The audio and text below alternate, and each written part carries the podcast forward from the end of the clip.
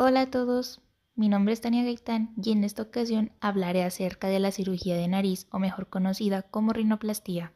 La rinoplastía es una cirugía en la que se modifica la forma de la nariz. El motivo de la rinoplastía puede ser cambiar la apariencia de la nariz, mejorar la respiración o incluso ambos. La parte superior de la estructura de la nariz es hueso y la parte inferior es cartílago.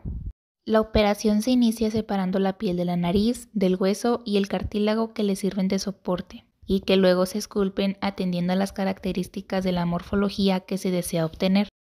Posteriormente se redistribuye la piel y se sutura.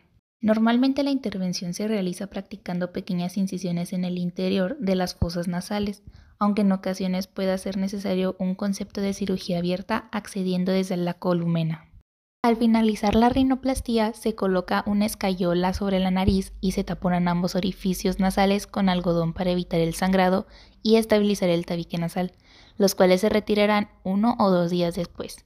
El paciente recibirá el alta al día siguiente de la intervención.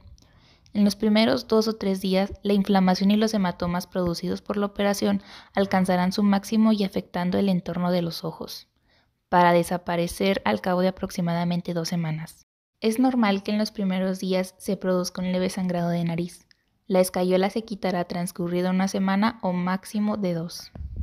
El paciente puede recurar la normalidad en su actividad diaria al cabo de dos días y volver al trabajo en una semana después de haberse realizado la rinoplastía.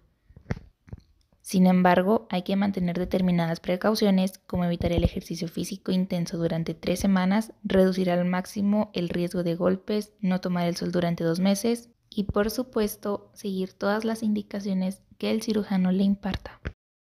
Por mi parte, esto ha sido todo. Se les agradece el haberse tomado el tiempo de haber visto y escuchado este medio. De igual manera, espero que la información que se ha presentado les haya sido cuando menos un poco útil. Y sin más por el momento, nos vemos hasta la próxima.